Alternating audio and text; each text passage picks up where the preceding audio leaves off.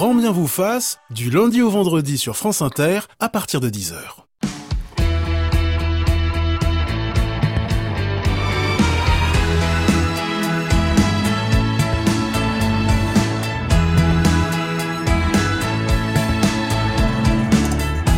Bonjour à tous, soyez les bienvenus en direct ou en podcast. Qui aurait dit il y a encore dix ans que le microbiote intestinal deviendrait un sujet discuté à la machine à café ou entre la poire et le dessert? Le charme discret de l'intestin du docteur Julie Anders a popularisé toutes ces bactéries bénéfiques ou pathogènes du gros et du petit côlon. Le microbiote, star d'une exposition à la Cité des sciences et de l'industrie. Et aujourd'hui, c'est le microbiote vaginal qui commence à se faire une place dans les conversations médicales. Nous verrons quel est le rôle de la flore vaginale Comme on l'appelait autrefois, une flore fondamentale pour la santé des femmes. Le bon équilibre de ce microbiote joue un rôle essentiel pour éviter bien des infections. Nous verrons également comment équilibrer la flore de cette zone intime et fragile. Pour vous aider à en prendre soin, trois invités, les médecins Jean-Marc Bobot et Marie Veluire et la journaliste Rika Etienne. Avec nous également Aline Perraudin, directrice Santé Magazine. Toutes vos questions sur le microbiote vaginal au 01 45 24 7000 sur l'appli France Inter et sur la page Facebook de Grand vous fasse. Bonjour Baptiste Beaulieu. Bonjour Aline. Qui a mis sa belle veste. Non, c'est même pas une veste, non, c'est une chemise fleurie.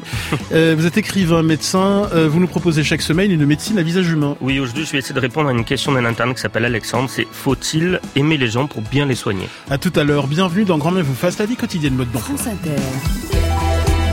Grand Bien vous fasse. Ali Rébi. Bienvenue à nos invités. Bonjour, docteur Jean-Marc Bobot. Bonjour. Vous êtes infectiologue et andrologue. Vous êtes le directeur médical de l'Institut Fournier à Paris. Rika Etienne, bonjour. Bonjour, Ali. Vous êtes journaliste, spécialiste des questions de santé et ensemble, vous publiez en poche chez Marabout Prenez soin de votre microbiote vaginal. Avec nos téléphones Marie Veluire, gynécologue obstétricienne et sexologue. Alors, avant de s'intéresser à l'incroyable diversité du microbiote vaginal, pouvez-vous nous décrire l'appareil génital de la femme? Euh, euh, vous constatez, Jean-Marc Bobot, que j'utilise une périphrase pour parler du vagin. Euh, beaucoup trouvent ce mot froid, technique, dérangeant, trop explicite. Oui, c'est vrai. On le voit même euh, chez nos patientes qui euh, n'osent pas utiliser le terme de vagin, encore moins le terme de vulve, euh, parce que tout ça fait très sale. donc c'est vrai qu'il va falloir dédramatiser un petit peu le vocabulaire, appeler un chat un chat, si j'ose dire. de même que chez les hommes, on a beaucoup de mal. Les hommes ont beaucoup de mal à qualifier leur, sexe. ils parlent du de mon sexe, mais ils parlent pas ni de verge ni de pénis. Donc première des choses, il faut absolument apprendre à dédramatiser le vocabulaire un peu d'anatomie. Contrairement à une idée reçue, le vagin n'est pas une cavité ouverte sans fond. Ah non, le, vagin, c'est, euh, j'allais dire que c'est le zéro et l'infini. Hein. C'est là que tout commence, puisque c'est là que c'est la première fenêtre du bébé qui va naître sur euh, sur la vie. Euh, mais auparavant, c'est là aussi que tout a commencé par les spermatozoïdes qui vont pénétrer dans le vagin. Mais comme ce vagin n'est pas fermé, qu'il s'ouvre sur l'utérus, eh bien, les spermatozoïdes vont pouvoir grimper à l'intérieur de l'utérus pour aller retrouver l'ovule et pendant neuf mois nous concocter un joli bébé. Donc c'est tout à fait une cavité qui est respectable et indispensable à la santé des femmes. Rika Etienne, quelques petites choses à, savoir sur le vagin? Par exemple, qu'il est à plusieurs dimensions. Pendant l'acte sexuel, il s'agrandit euh, et c'est normal. Euh, enfin, pour euh, certains conforts, on va dire. Lorsque, lors de l'accouchement, il il s'agrandit aussi pour laisser passer la tête de l'enfant et donc il est à géométrie variable. Jean-Marc oui, puis alors il faut savoir aussi que c'est quand même un organe euh, qui est euh, voué à l'érotisme, hein, c'est-à-dire que toute la zone euh, du vagin et de la vulve sont extrêmement innervées. 88 000 nerfs, 8 000 nerfs. Oui, 8 000 nerfs. Donc ça donne des sensations qui, on l'espère, dans la majorité des cas, sont agréables, mais qui expliquent aussi que ce vagin peut être douloureux dans un certain nombre de circonstances, et c'est dans un certain nombre de ces circonstances qu'on pourra parler du microbiote. Et puis une chose euh, qu'on ne sait pas assez, c'est que le vagin est auto-nettoyant.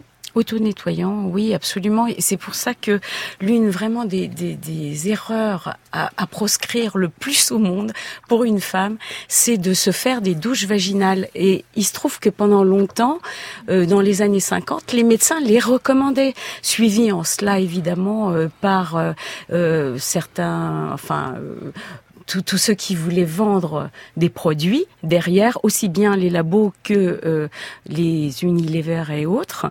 Et donc, c'est une habitude à oublier totalement et complètement.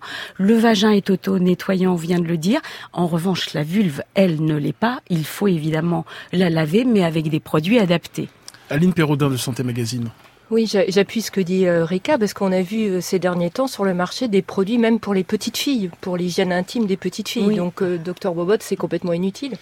Alors c'est euh, en tout cas pour euh, l'intérieur, oui, l'intérieur du vagin absolument. Pour l'extérieur, c'est vrai qu'il faut des produits qui soient dédiés, c'est-à-dire qui soient pas agressifs. Mais on a vu pire ces temps-ci. Hein. On a vu venir des États-Unis la détox vaginale mmh, avec euh, des décoctions d'herbes qu'on se met dans le vagin. on a aussi le sauna vaginal qui envoie de la, la, vapeur chaude avec des herbes. Bon, c'est monstrueux, c'est monstrueux, surtout avec les allégations qui avaient été. C'est Gwyneth Paltrow qui a lancé encore ce genre de petites enfin, choses. Elle vient d'être condamnée quand même pour des allégations Hein. faut faire attention. C'est monstrueux pour le microbiote vaginal. Est-ce que vous pouvez nous expliquer, Jean-Marc Bobot, ce qu'est le microbiote? Alors c'est ce qu'on appelait autrefois la flore vaginale. Il faut savoir que dans un vagin, il y a entre 100 millions et 1 milliard de germes par millilitre de sécrétion vaginale. Alors il ne faut pas s'inquiéter parce que la grande majorité de ces, de ces petites euh, bestioles sont des bestioles extrêmement sympathiques qui protègent le vagin contre les agressions. Ce sont des bactéries qu'on appelle les lactobacilles et ces lactobacilles ont énormément de propriétés qu'on n'a pas le temps de détailler ici, mais qui vont empêcher d'une part les autres microbes qui sont présents naturellement dans le vagin de se développer et surtout vont faire une barrière à ce qui peut venir de l'extérieur, c'est-à-dire essentiellement les infections sexuellement transmissibles. Mais leur rôle ne s'arrête pas à la prévention des infections. On sait aussi qu'ils ont un rôle majeur chez les femmes ménopausées parce que les femmes qui peuvent garder un peu de lactobacille ont moins de sécheresse vaginale pendant la ménopause, ont moins de douleurs lors des rapports sexuels, ont moins d'infections urinaires. Donc c'est vraiment un monde extrêmement important à préserver et ce monde, il commence à se mettre en place dès l'adolescence. Erika Etienne. Oui, les lactobacilles, je voulais juste préciser euh, aux auditeurs, il y en a aussi dans le yaourt. Il faut et... des yaourts? Mais il faut pas confondre. Il y a une petite étudiante américaine qui, qui a fait une recette à base de lactobacilles vaginaux et qui a essayé de euh, voir si elle arrivait à fabriquer un yaourt perso. Elle l'a même goûté et oh sympa de dire ça à l'antenne, une grande radio nationale. Bon, il paraît que c'est vraiment déplorable et très acide et mm. très acre à ne pas faire. Euh, parce que, euh, en fin de compte, c'est quand même bourré aussi de germes et donc à ne pas tenter pour vérifier. Docteur Marie Veluire, euh, euh dans vos consultations, euh, vous constatez une méconnaissance de ce microbiote vaginal chez les femmes qui viennent vous consulter? Oui, oui. En général, euh, en général, elles, elles n'ont aucune conscience de euh, de l'équilibre qui est nécessaire au niveau du vagin, mais j'avais envie de dire aussi au niveau de la vulve. Mhm. Et l'autre chose, pour rebondir sur ce qui a été dit avant, euh, sur le plan sexuel, euh, il est effectivement très important d'avoir une flore équilibrée. D'abord parce qu'effectivement, ça permet quand même en partie et pas uniquement euh, une hydratation du vagin. Et il faut des cellules qui soient compétentes pour pouvoir lubrifier s'il y a une excitation sexuelle. Donc ça c'est absolument fondamental, mais on a aussi et, et c'est quelque chose qu'on a tendance un tout petit peu oublier, il faut que le vestibule soit aussi le vestibule, c'est-à-dire l'entrée du vagin, et c'est là où en général ça fait mal quand il y a une pénétration, euh, il faut aussi que ce vestibule soit suffisamment hydraté et donc, pour revenir au sujet de, l'émission, euh, qu'il y ait aussi une flore qui soit adaptée. Et donc, effectivement, pas de toilettes euh, multiples. Et surtout pas vaginale, évidemment. Jean-Marc Bobot, vous constatez cette méconnaissance du microbiote vaginal chez une majorité de femmes? Alors, je, je, dirais que les choses changent, mais elles changent pas forcément dans le bon sens. C'est-à-dire que j'ai beaucoup de patientes qui effectivement ont lu beaucoup, parce que maintenant c'est difficile de passer euh, un, un, journal médical, non médical euh, ou un journal féminin sans avoir un article sur le microbiote. Mais elles sont persuadées que en modifiant le microbiote, on va avoir réponse à tout. Donc, on ne fait pas n'importe quoi. Euh, on pourra parler éventuellement des produits qu'on peut utiliser pour rééquilibrer la flore, mais tous ces produits ne se valent pas. Et il faut savoir que, par exemple, les probiotiques ne peuvent pas résoudre tout, euh, tous les problèmes. Ce faisant, euh, je suis content de, de, constater que les femmes viennent me voir de plus en plus avec cette notion. Euh, je pense que j'ai un déséquilibre de la flore vaginale, et pour moi, c'est assez rassurant. Ça veut dire que l'information commence à passer. Rika Etienne, c'est encore un sujet tabou, le microbiote vaginal? Il me semble microbiote vaginal, soit les femmes le connaissent, soit elles le connaissent pas. Mais de fait, c'est ce qu'on disait au début de l'émission, le vagin reste tabou. Moi, quand je discute avec mes copines journalistes santé quand même, et que je parlais comme ça d'une manière très libre du vagin, mais sans même plus faire attention, tellement ça me paraissait évident, elles baissaient tout le temps la voix. Alors que moi, pour moi, c'était un sujet. Donc, même des journalistes santé peuvent avoir une petite gêne. Aline Perrodin, journaliste santé. Euh, non, moi je suis pas, du tout gênée, mais moi j'avais une question. Est-ce que le, le micro, puisqu'on parlait de relations sexuelles, le, le microbiote du pénis peut-il influencer ou changer le microbiote ah, vaginal? Très bonne question, Jean-Marc Bobot. Oui, bien sûr. Euh, et donc on s'est aperçu que chez des femmes qui ont un certain nombre, enfin certaines infections particulières qu'on on appelle vaginoses bactériennes, qui sont euh, le prototype du déséquilibre de la flore vaginale. On s'aperçoit que le microbiote de la verge de leur partenaire n'est pas le même quand elles sont en crise ou quand elles sont pas en crise. Alors de là de à dire que euh, cette infection est une infection sexuellement transmissible, sûrement pas. Mais il faut savoir qu'il y a un échange euh, qui se fait nécessairement et que la verge contient effectivement un microbiote bien particulier. Et on sait en particulier que les femmes qui ont des partenaires différents, euh, le vagin c'est plus où donner de la tête. C'est-à-dire que, si j'ose dire, quand on a deux, des contacts avec deux ou trois verges avec des microbiotes particuliers et différents, puisque chaque homme est différent, comme chaque femme est différente, bah, à un moment, le vagin, il perd un peu la tête, il sait plus où il en est, et effectivement, il peut y avoir des déséquilibres. Et dans ces cas-là, mieux vaut mettre euh, un, préservatif. Euh, Baptiste Beaulieu. Euh, de la même manière, enfin, c'est évident que l'alimentation modifie le microbiote intestinal, mais est-ce que l'alimentation a aussi une influence sur le microbiote vaginal, alors que c'est pas du tout, a priori, hmm. le même conduit?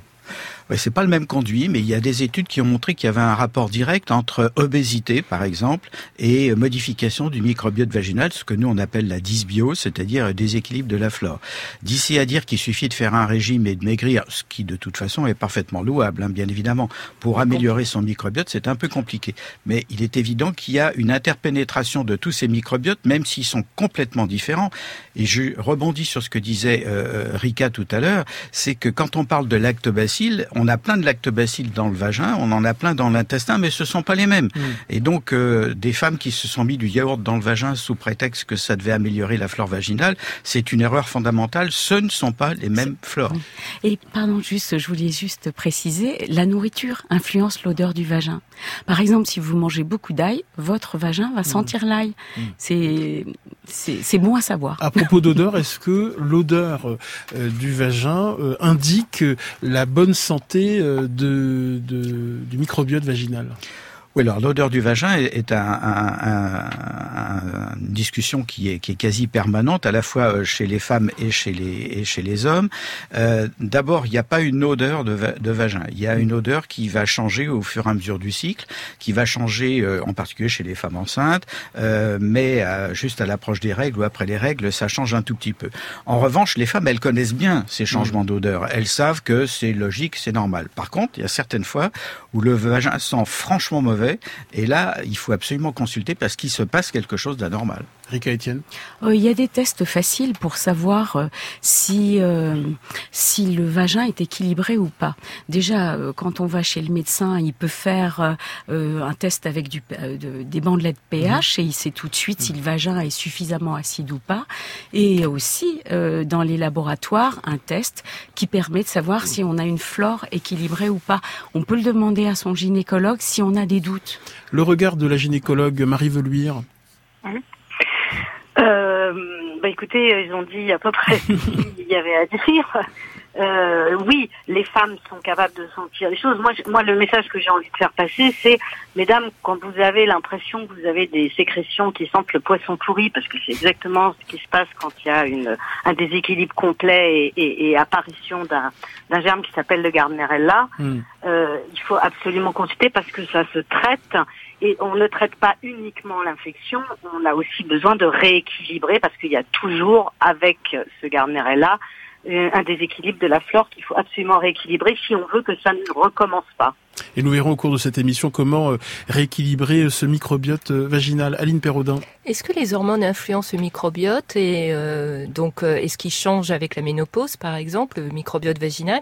Et pour poursuivre ma question, est-ce que le soja, par exemple, on parlait d'alimentation, avec contenant des phytoestrogènes, pourrait avoir une influence positive? Jean-Marc Bobot alors euh, oui, les, les hormones sexuelles ont une influence considérable sur le microbiote. Tout simplement, enfin tout simplement, c'est pas si simple que ça, mais euh, pour faire pour faire court, les lactobacilles qui sont les défenseurs du vagin, qui sont la, tour de contrôle des défenses, ont besoin d'un carburant et ce carburant, ça s'appelle le glycogène.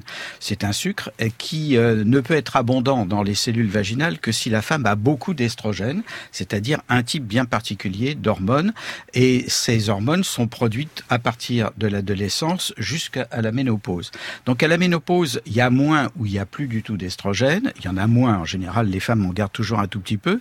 Donc le taux de lactobacille va diminuer. Donc comme la, nature a horreur du vide, tous les autres microbes qui existaient à l'état normal dans le vagin vont augmenter en nombre, provoquant euh, un risque de déséquilibre de la flore avec ce qu'on a dit tout à l'heure que Marie Valuire a dit, c'est-à-dire cette vaginose qui se caractérise par une odeur de poisson pourri mais aussi une augmentation euh, du risque d'infection urinaire, parce mmh. qu'on ne parle pas suffisamment que les cystites sont une l'une des causes majeures des cystites, c'est le déséquilibre de la flore vaginale.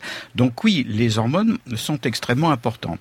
Il y a très peu d'études qui ont euh, qui ont consacré euh, donc un pan de, de, ces études à la au phytoestrogène.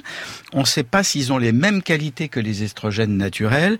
Donc on peut considérer que si ils améliorent l'état du vagin, en particulier l'hydratation, en particulier l'épaisseur de la paroi vaginale, ils vont favoriser euh, non pas un retour à un vagin parfaitement normal d'un point de vue microbiologique, mais un équilibre qui est approximatif. Donc, on n'a pas d'études sur le sujet pour répondre complètement à votre question. Allez, nous attendons toutes vos questions sur le microbiote vaginal au 01 45 24 7000 sur l'appli France Inter et sur la page Facebook de Grand Bien vous fasse. À la préparation de cette émission, Alexia Rivière et Alexia Lacour avec Nicolas Beau et c'est réalisé par David Le Prince.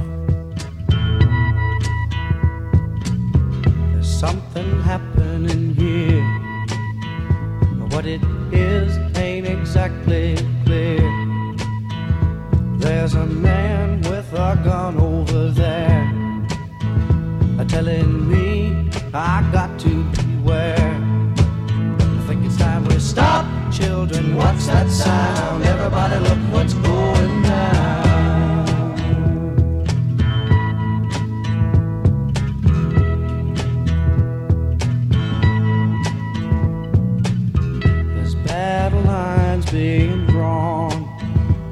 Nobody's right if everybody's wrong. Young people speaking their minds are getting so much resistance from behind. Time we stop. Hey, what's that sound? Everybody, look what's going down.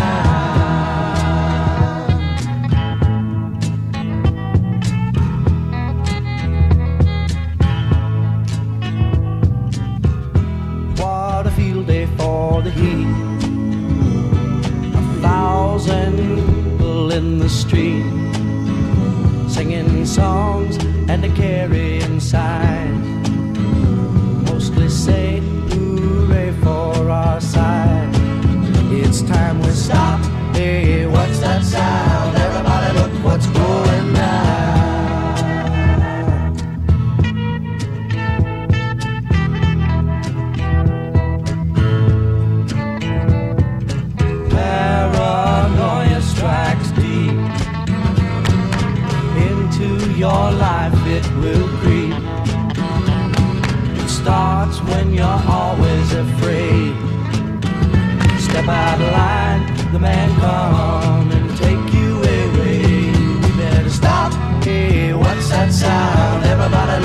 Going down. Better stop. Hey, what's that sound? Everybody look what's going down. Better stop now. What's that sound? Everybody look what's going down.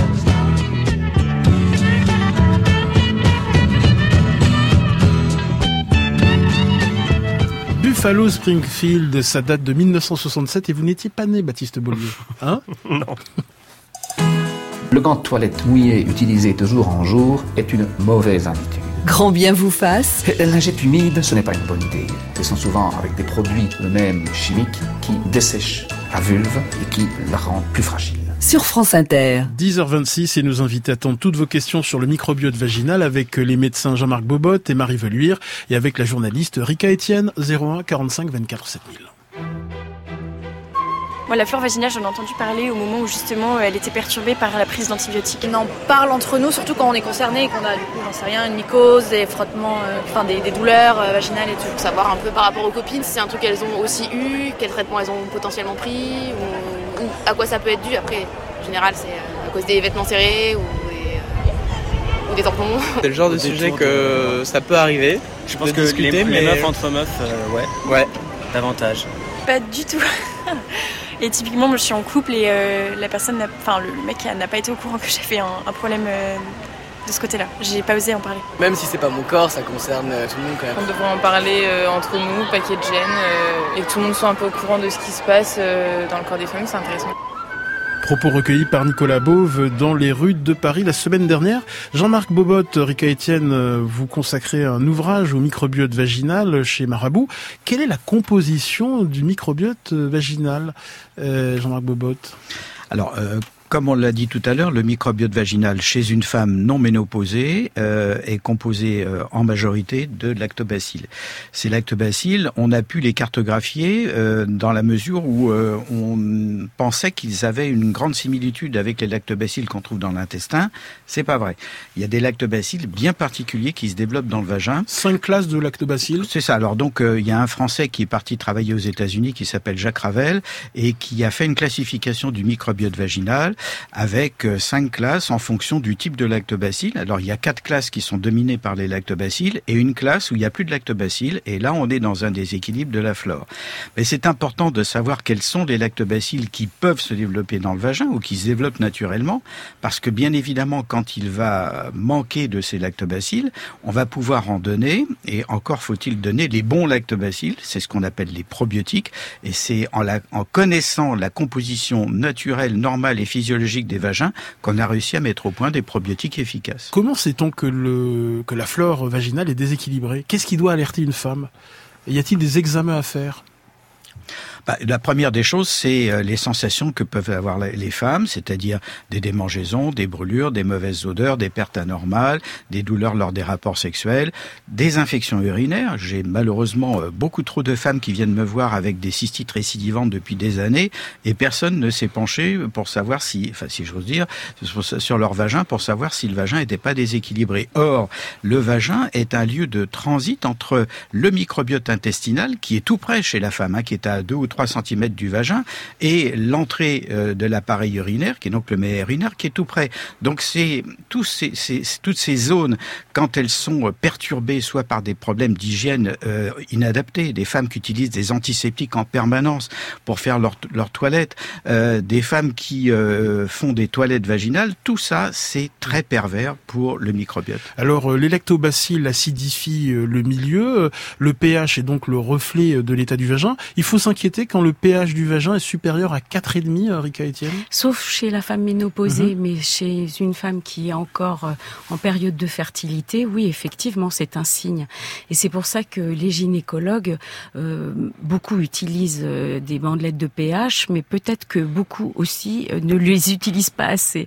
Donc c'est vraiment un élément important pour le diagnostic. Et, et en plus, il existe des tests en laboratoire qui permettent exactement de savoir où on en Et ça, euh, on ne les utilise pas non plus assez. Et quand ça va pas, eh ben, on, on a une solution. Jean-Marc Bobot, rappelez-nous de quelle façon un microbiote vaginal sain protège la santé des femmes. Quel est le mécanisme? Alors le mécanisme est, très compliqué, mais euh, ce que vous avez dit tout à l'heure est tout à fait juste, c'est-à-dire que le principal mécanisme, c'est l'acidification du milieu. Pourquoi? Parce que en dehors des lactobacilles et éventuellement d'une levure microscopique qui est le candida albicans, qui est responsable de mmh. mycose, aucune bactérie ne peut se développer si le pH est acide. Ça ne veut pas dire qu'on tue toutes les bactéries, ça veut dire qu'on les empêche de se développer. C'est-à-dire que plus le vagin va rester acide, plus on aura une protection vis-à-vis -vis du développement des microbes qui existent déjà à l'état normal dans le vagin, et surtout vis-à-vis d'autres microbes qui peuvent venir de l'extérieur. Et quand je parle de microbes, je parle pas uniquement de bactéries, je parle aussi des virus, hmm. et en particulier le papillomavirus, qui je vous rappelle tue trois femmes par jour en France, le virus euh, du sida, le VIH, et euh, le virus de l'herpès. Donc euh, quand on a un vagin équilibré, je ne dis pas qu'on à tous les coups on va éviter ces infections, mais on a beaucoup moins de risques de contracter ces infections. Et les lactobacilles sont en fait des, des bactéries vraiment intelligentes et qui ont énormément de pouvoir. Mmh. Parce que non seulement elles acidifient le vagin et elles créent un climat intéressant à l'intérieur, mais en plus elles fabriquent des armes chimiques qui vont s'opposer, neutraliser certains germes extérieurs. Elles vont aussi fabriquer des biofilms qui vont tapisser le vagin. Et donc nous sommes vraiment, quand on est équilibré, on est quand même paré pour euh, l'essentiel. Euh, bienvenue Claire.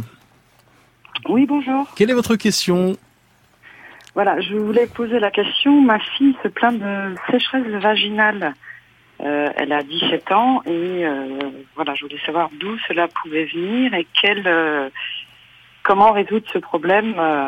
voilà, soit en allant voir, un, enfin, en allant voir un gynéco, mais quels étaient les examens à, à faire pour euh, résoudre ce problème. Marie Veluire, gynécologue, vous voulez répondre peut-être à Claire Oui, je, ben, je, je, vais savoir qu'est-ce qu'elle entend par sécheresse vaginale. C'est-à-dire, est-ce qu'elle est mal à l'aise quand elle s'assoit? Est-ce qu'elle a déjà eu des rapports sexuels et qu'elle a l'impression que que c'est trop sec? C'est quoi son problème de sécheresse vaginale? Claire C'est plutôt au moment de ses rapports sexuels. D'accord. Alors, euh, je, je, suis désolée là, ça peut être ça peut être un rapport avec le microbiote vaginal, mais à 17 ans, ça a quand même surtout beaucoup plus à faire avec est-ce qu'il y a suffisamment d'excitation sexuelle pour qu'elle puisse lubrifier? Je crois qu'il faut vraiment distinguer deux choses. Il y a la lubrification qui donc peut donner une, une impression de sécheresse vaginale et qui est sous le contrôle de l'excitation sexuelle. Et puis il y a l'hydratation du vagin ou la capacité d'avoir des cellules compétentes qui permettent de lubrifier et qui là où effectivement le microbiote vaginal a beaucoup d'importance.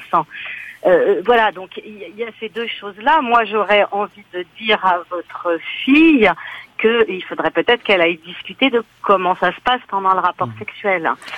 Alors que si elle parle de sécheresse parce qu'elle est inconfort, c'est-à-dire que quand elle s'assoit ou quand elle les essuie, elle a l'impression que vraiment euh, c'est sec, c'est douloureux, ça brûle, c'est désagréable, à ce moment-là, effectivement, il se passe peut-être quelque chose de différent. Mais vraiment, il faut faire attention à ces deux, euh, deux ne sont pas tout à fait les mêmes a fortiori à 17 ans. Jean-Marc Bobot. Oui, ben, je suis complètement d'accord avec Marie, c'est-à-dire que euh, c'est quelque chose, les, les, femmes ne font pas la différence, elles parlent de sécheresse vaginale, mais c'est vraiment très important de savoir si c'est uniquement lors des rapports ou si c'est en permanence. Et on voit très souvent ça chez les femmes ménopausées qui viennent nous voir en disant euh, j'ai une sécheresse, je suis pas bien.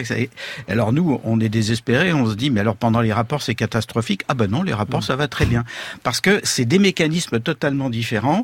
Comme l'a dit Marie Veluire, euh, la lubrification pendant les rapports sexuels c'est lié à l'excitation qui va provoquer des sécrétions de certaines glandes au niveau du col de l'utérus et au niveau de la vulve qui vont se mettre à lubrifier énormément. Et c'est pas ce qui se passe dans la vie de tous les jours.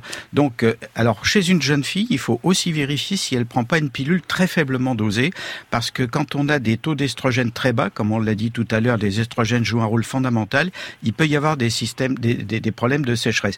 Mais là, euh, je suis d'accord avec Marie Velluire, ça me semble plus être un problème sexologique. Merci beaucoup. Allez-y, Rika. Juste, juste la question aussi à se poser, c'est si c'est tout le temps, toute la journée ou si c'est uniquement pendant les rapports sexuels.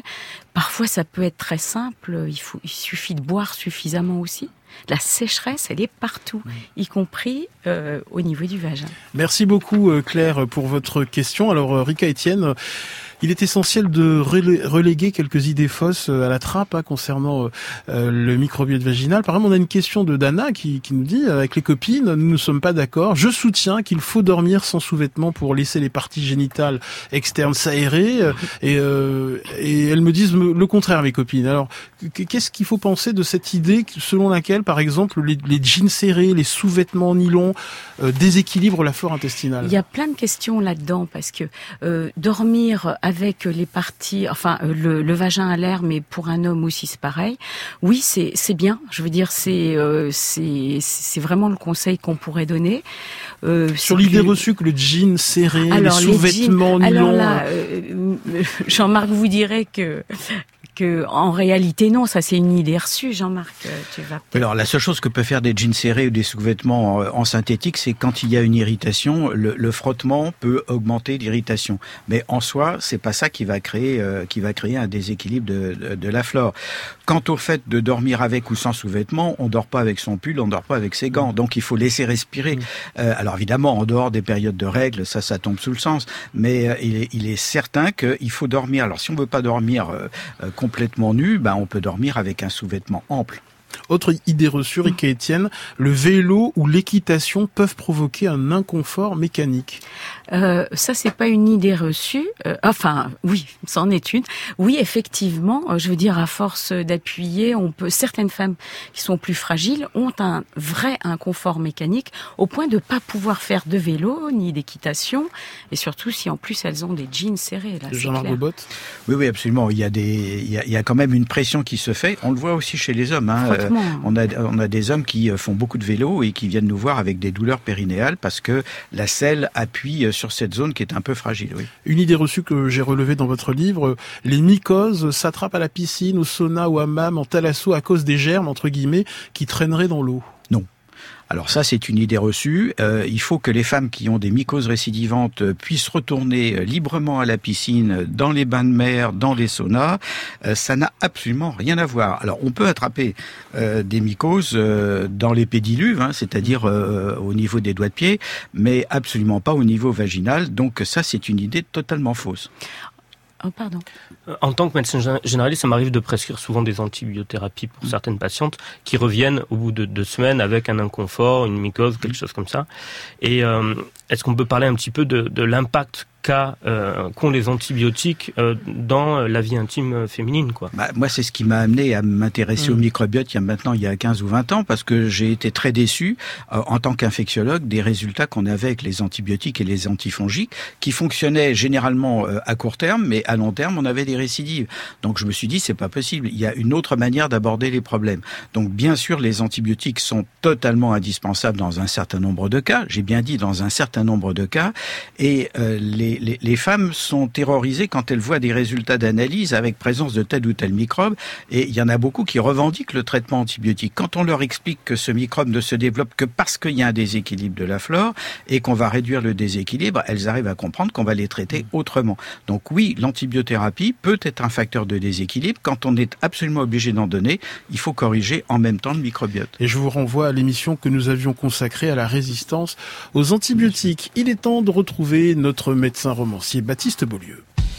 France Inter, grand bien vous fasse. apparemment, je suis venu un peu tôt. Quoi. Je venais une heure plus tard, j'étais peut-être en pleine santé, ça se trouve. Et voilà, exactement. Alors voilà.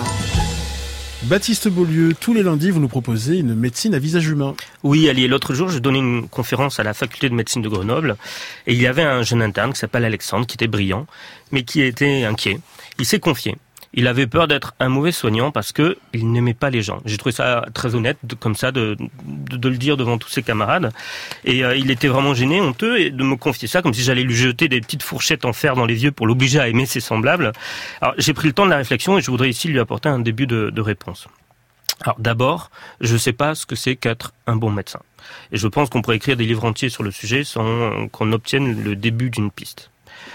Ensuite, j'ai interrogé des patients et des patientes pour savoir ce qu'ils attendaient eux de leur euh, médecin. Eh ben, d'abord, les patients ne demandent pas d'être aimés. Premièrement, moi j'aime mes parents, par exemple, j'aime mes sœurs, mes amis, c'est déjà beaucoup. Ce que les patients demandent en revanche, c'est d'être considérés, d'être respectés en tant qu'individus. Ce qu'ils cherchent, c'est une information qui est délivrée dans des conditions de respect mutuel. Ce qu'ils demandent, c'est que, une fois cette information délivrée, On les considère pour ce qu'ils sont, c'est-à-dire capables d'autodétermination. Je veux dire, il n'y a pas besoin d'aimer pour être en sympathie et bienveillant.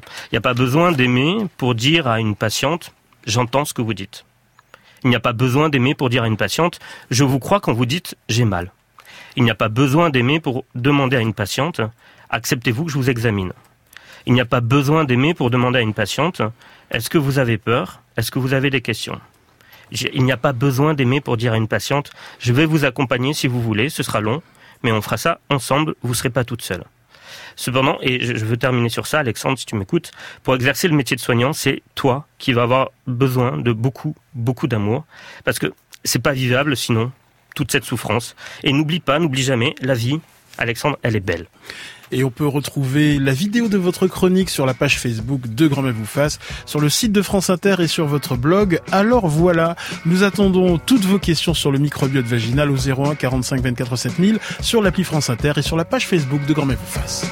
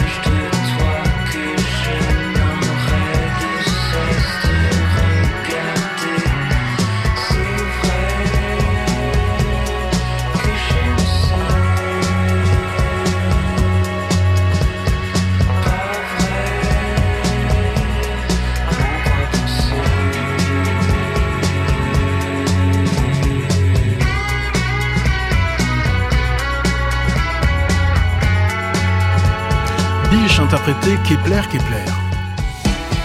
Grand bien vous fasse sur France Inter. 10h44 et nos invités attendent toutes vos questions sur le microbiote vaginal, les médecins Jean-Marc Boboté, Marie Veluire et la journaliste Rika Etienne. 01 45 24 7000. Question d'Elodie. Euh, quel est euh, l'impact de la pilule sur le microbiote vaginal, Jean-Marc Bobot alors, des études ont montré qu'il n'y avait pas d'impact particulier, sauf chez certaines femmes qui prennent des pilules très faiblement dosées en estrogène. Donc, la pilule ne modifie pas généralement donc le, le microbiote. En revanche, d'autres modes de contraception, comme le stérilet, et en particulier les stérilets qui contiennent pas d'hormones, ont montré que dans certains cas, et heureusement pas chez toutes les femmes qui portent des stérilets, il peut y avoir au moins dans les premiers mois qui suivent la pose du stérilet un déséquilibre du microbiote, mais généralement avec quelques probiotiques qui accompagne la pose du stérilet, on arrive à résoudre le problème. Euh, question de Marianne, euh, quelle protection périodique doit-on utiliser pour euh, préserver son microbiote vaginal? Alors, euh, toutes les protections se valent. J'allais dire, euh, c'est euh, c'est un peu ridicule de jeter l'anathème sur tel tel type de protection. On a parlé beaucoup des tampons, en particulier avec un certain nombre de, de produits chimiques qu'on a retrouvés dans les tampons, de toxiques, euh, les serviettes périodiques. Sur le microbiote, il n'y a pas de différence fondamentale. J'allais dire, chaque femme doit le faire en fonction de euh, la manière dont elle ressent le port du tampon ou la serviette, mais il n'y a pas de différence en, en matière médicale. Je dois dire juste un mot sur la cup quand même, parce que on a dit que la cup protégeait à 100% de ce fameux toxic shock syndrome qu'on le retrouve chez les femmes qui portent des tampons trop longtemps. Euh, c'est pas tout à fait vrai parce qu'on a aussi des cas de toxic shock syndrome maintenant avec la cup. Donc, j'allais dire, c'est un problème de femmes et les femmes doivent choisir. Aline Perraudin de Santé Magazine. Est-ce que les tampons probiotiques sont utiles? Alors, euh, pendant longtemps, on a pensé que oui, mais euh, je pense toujours que ça peut être utile en complément. Mais le problème, c'est que les probiotiques mettent plusieurs jours avant de pouvoir s'implanter. Donc, une femme qui a des règles très courtes, c'est-à-dire deux trois jours, c'est pas la peine de mettre des tampons probiotiques. Ils auront pas le temps de s'implanter dans le vagin. Par contre, s'il y a des règles un petit peu plus longues, oui, ça peut être intéressant. Mais à mon avis, c'est pas le meilleur moyen de euh, d'implanter des probiotiques dans le vagin. Rika Etienne Oui, juste une euh, petite précision pour les protections. Euh, Effectivement, on peut mettre n'importe lesquelles en fonction de ses goûts, euh, on va dire, mais euh, il faut pas les mettre entre les règles à titre préventif. Ça, ça par contre, c'est un poison de la flore. Marie Veluire Oui, oui, je suis entièrement d'accord avec Rika, effectivement, mais pas des tampons quand on n'a pas de règles. Moi, je voulais juste revenir sur euh, sur la cup. Mhm. Je, je, je crois que parce que parce que moi, j'ai de plus en plus de de, de, de, de femmes et de jeunes femmes qui qui me posent la question sur la cup, qui me disent que qui me demandent ce que j'en pense, qui en mettent de plus en plus en ayant l'impression euh, d'abord de faire des économies et ensuite d'être plus entre guillemets naturel parce que c'est quand même très très en vogue. Et, et, et là encore, euh, je- crois que comme l'a dit Jean-Marc, il y a, y a vraiment aucun problème par rapport au microbiote. Et je voudrais aussi revenir sur tout ce qui a pu être dit sur les tampons et sur les serviettes et sur et sur ce qu'on a pu trouver dedans. Oui, on n'a jamais pu montrer quoi que ce soit qu'il y ait eu euh, des conséquences importantes, hormis le toxic shock syndrome, mais qui a été quand même montré avec des tampons que, que des femmes laissaient très très longtemps. Et d'autre part, c'est rarissime. Il faut quand même re- redire les choses. C'est rarissime. Donc oui, effectivement, les femmes doivent choisir ce qui leur convient le mieux. Certains c'est la cup, d'autres c'est les tampons, d'autres c'est les serviettes, d'autres c'est les trois. Et, et, et, et sur le microbiote vaginal, je crois quand même que l'influence elle est très minime, sauf si on fait des bêtises dans la façon de les utiliser. Baptiste Beaulieu. Oui, le- tout à l'heure vous disiez que c'était pas euh, le meilleur moyen d'implanter une flore. Du coup, je posais la question quel est le meilleur moyen pour une femme euh, qui a été perturbée, par exemple, suite à une antibiothérapie, d'implanter une, une, une flore normale, naturelle, la meilleure possible euh, dans sa cavité vaginale? Alors, moi, je prescris beaucoup de probiotiques. Les probiotiques, donc, ce sont des micro-organismes vivants euh, que l'on que l'on ingère soit par voie buccale, soit que l'on met euh, in situ, c'est-à-dire au niveau du vagin. Donc, euh, moi, j'utilise beaucoup euh, les probiotiques par voie vaginale parce que on sait exactement la dose de probiotiques qu'on va mettre. Donc, euh, première des choses, il faut utiliser les bonnes souches de lactobacilles. Et donc, euh, il y a plein de laboratoires qui proposent des lactobacilles, des probiotiques, en disant mes probiotiques, ils fonctionnent très bien. On a testé en laboratoire, on a testé chez les animaux. Moi, j'ai toujours tendance à privilégier les laboratoires qui ont fait des études cliniques.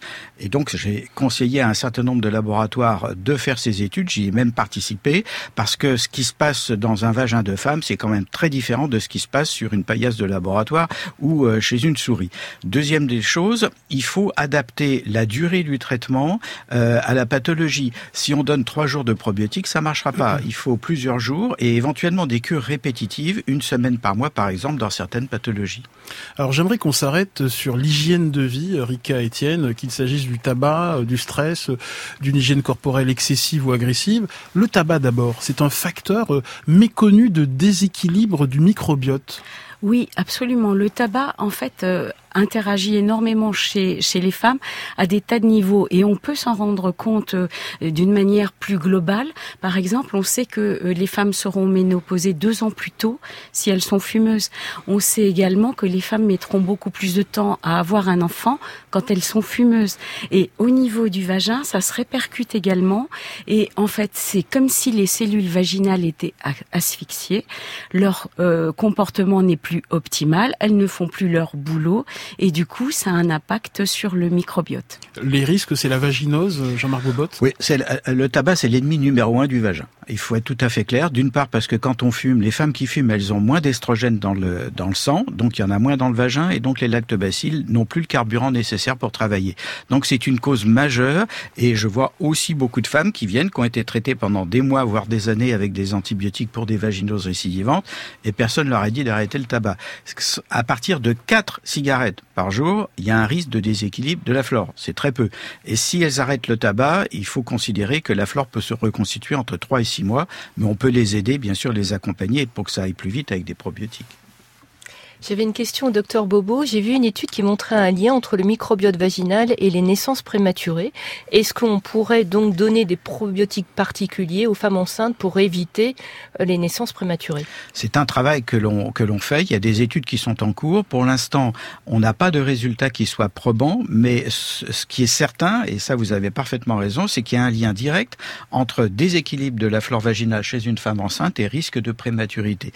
Maintenant, on n'a pas encore la réponse adapté, euh, même si euh, il n'y a aucun risque à donner des probiotiques chez la femme enceinte. Et ça, il faut bien le dire que de toute façon, il n'y a aucun risque à en donner. Donc, à la limite, tout ce que ça peut faire, c'est éventuellement être bénéfique, mais c'est un petit peu trop tôt pour euh, avoir des conclusions scientifiques. Bonjour Audrey, bienvenue. Vous appelez de Paris. Oui, bonjour, je vous appelle parce que justement moi je suis enceinte et je voulais savoir dans quelle mesure un bon microbiote vaginal euh, pouvait influer sur la santé de mon bébé. Et si oui, euh, qu'est-ce que je peux faire pour euh, préparer mon accouchement? Et pourquoi ce microbiote vaginal est aussi important euh, lors de la naissance du bébé par voie basse? Oui, alors il est aussi important parce que c'est lui qui, entre autres, euh, par le passage de l'enfant dans les voies naturelles, va imbiber l'enfant d'un certain nombre de bactéries qui sont des bactéries bénéfiques pour ensemencer son microbiote intestinal et constituer les premières défenses euh, de l'enfant. Après, l'enfant va développer lui-même son microbiote en fonction de l'environnement. Et là, je crois qu'il faut être tout à fait clair. Euh, les, les les antibiotiques qu'on donne pour un oui, pour un non, c'est catastrophique chez l'enfant. Euh, il y a des choses qui font dans l'environnement que ce microbiote intestinal va se développer. C'est en particulier le contact avec les animaux. Hein, quand euh, dans les fratries, il y a des animaux, les, les microbiotes intestinaux se développent beaucoup mieux. Mais en tout cas, l'accouchement voie basse, c'est le starter, c'est le début d'une bonne immunité intestinale chez l'enfant. Et quel est l'impact des césariennes sur le microbiote du bébé?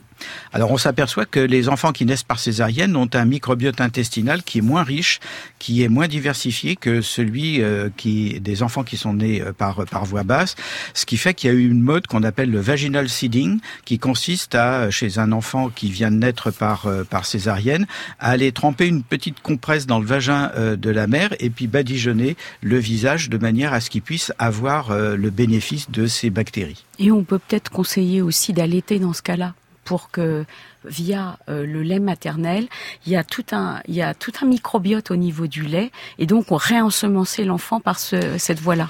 Beaucoup de questions sur euh, l'hygiène euh, intime. Quelles sont les règles fondamentales de cette toilette vaginale, Rika Etienne Qu'est-ce qu'il ne faut pas faire? bah, Qu'est-ce qu'il faut proscrire? Il faut proscrire le trop peu et le trop en fait. Il faut se laver une à deux fois par jour maximum. En cas d'infection, ne pas se laver davantage car ça serait euh, euh, préjudiciable pour la flore. Il vaut mieux consulter dans ces cas-là en cas d'infection. Si ça va mal, si ça brûle, si ça pique, si, si c'est vraiment désagréable, on consulte, on fait les examens dont on a parlé auparavant. Euh, Qu'est-ce qui peut être pré utiliser des produits d'hygiène adaptés. On dit que c'est pour euh, faire vendre, mais absolument pas. Euh, le savon de Marseille est beaucoup trop euh, agressif et irritant. Vous confirmez, Jean-Marc Bobot Oui, et il y a une mode à l'heure actuelle qui est, moi j'ai beaucoup de patientes qui viennent me voir en me disant, bah, de toute façon, moi on m'a dit, lavez-vous à l'eau, ça marche très bien. Moi, deux choses, quand on s'est lavé les mains à l'eau, est-ce qu'on a l'impression de s'être lavé les mains? Donc la réponse est non. Et d'autre part, on fait comme tous les gamins, on trempe son doigt dans l'eau, on le ressort deux minutes après, il est complètement desséché. Donc l'abus de, de toilettes uniquement à l'eau, c'est quelque chose qui peut aggraver la sécheresse locale. Euh, Audrey, vous êtes toujours avec nous? Oui. Est-ce que vous étiez euh, sensibilisé euh, à l'importance du microbiote vaginal? Euh, bah, en fait, je, ça, m'a interpellée parce que moi j'ai eu un, un souci au niveau du microbiote, enfin dans mon ventre, Mhm. un déséquilibre, et donc du coup, euh, par rapport à ça, je, je des interrogations pour mon bébé, enfin savoir si euh, bah, que- justement euh, le passage du bébé allait euh, jouer, et j'ai, j'ai- vous m'avez bien, vous m'avez bien répondu. Merci beaucoup Audrey de nous avoir euh, appelé. Séverine nous demande est-ce qu'une altération du microbiote vaginal peut avoir des effets plus globaux comme des changements d'humeur? Alors au niveau intestinal, ça a été démontré. Euh, maintenant, une femme qui a un déséquilibre permanent ou récidivant de la flore vaginale, ça met pas franchement à l'aise dans la vie de tous les jours. Euh, quand on a des mauvaises odeurs, parce qu'il faut rappeler par exemple que ces mauvaises odeurs dans la vaginose bactérienne sont maximales après le rapport sexuel, donc c'est pas non plus d'un érotisme torride de sentir le poisson pourri après chaque éjaculation du partenaire. Donc effectivement, ça peut jouer sur sur les humeurs. Ce que je voudrais dire, c'est que le microbiote vaginal, ça a euh, des, un impact en- lors des déséquilibres sur les mauvaises odeurs et tout ça, mais c'est aussi un cofacteur de gravité d'un certain nombre d'infections comme celle du papillomavirus, qui à l'heure actuelle, je vous rappelle, le papillomavirus tue trois femmes par jour en France, et donc euh, on sait qu'un microbiote déséquilibré, ça va pérenniser l'infection à papillomavirus et ça va augmenter le risque de transmission, de transformation en cellules cancéreuses. Est-ce qu'on peut, en cette fin d'émission, rappeler les règles fondamentales pour préserver euh, son microbiote vaginal Jean-Marc Bobot, les règles essentielles. Alors, arrêtez de fumer. Euh, consulter euh, dès qu'on a un problème, mais surtout ne pas euh, utiliser n'importe quel probiotique euh, qu'on a acheté à la pharmacie ou sur Internet, parce que tous les probiotiques ne se valent pas. Et encore une fois, il faut euh, faire confiance aux probiotiques qui ont été testés médicalement. Il faut euh, utiliser des produits d'hygiène qui soient dédiés. Il ne faut pas faire euh, de toilettes internes. Et donc tout ça, ça permet de respecter et de donner le maximum de confort à sa vie sexuelle. Et quel est le rôle de l'alimentation? Alors l'alimentation, pour l'instant, euh, on n'a pas de, de, de, de rapport direct avec le, le microbiote vaginal. C'est en cours de recherche. Erika Etienne Moi, j'ajouterais que si on reçoit des antibiotiques, plus d'une semaine d'anti- d'antibiotiques, pardon, il faut euh, prendre des euh, probiotiques vagin- euh, intestinaux d'abord, pendant les antibiotiques, et poursuivre après euh, avec des probiotiques vaginaux pour protéger sa flore. Merci à tous, euh, docteur Jean-Marc Bobot, Rika Etienne. Je recommande au, chez Marabout en poche, prenez soin de votre microbiote euh, vaginal. Merci beaucoup, euh, Marie Veluire. Votre dernier livre est publié chez InPress, Je tue nous, le couple, le sexe et l'amour. Merci Aline Perraudin et Baptiste Beaulieu. Demain, on se demande s'il est bon de ne pas avoir d'ambition dans la vie à l'heure des réseaux sociaux et de l'hypernarcissisme. Et pourquoi ne pas choisir la banalité plutôt qu'un destin extraordinaire Nous dira nos invités, euh, Paul Douard. Avec nous également demain, le chercheur en psychologie des émotions Ilios Kotsou et le psychiatre François Lelore. Et vous, faites-vous preuve d'absence totale d'ambition Dites-nous tout au 01 45 24 7000. À la technique ce matin, Alexandre Chenet et Maxime Ingrand.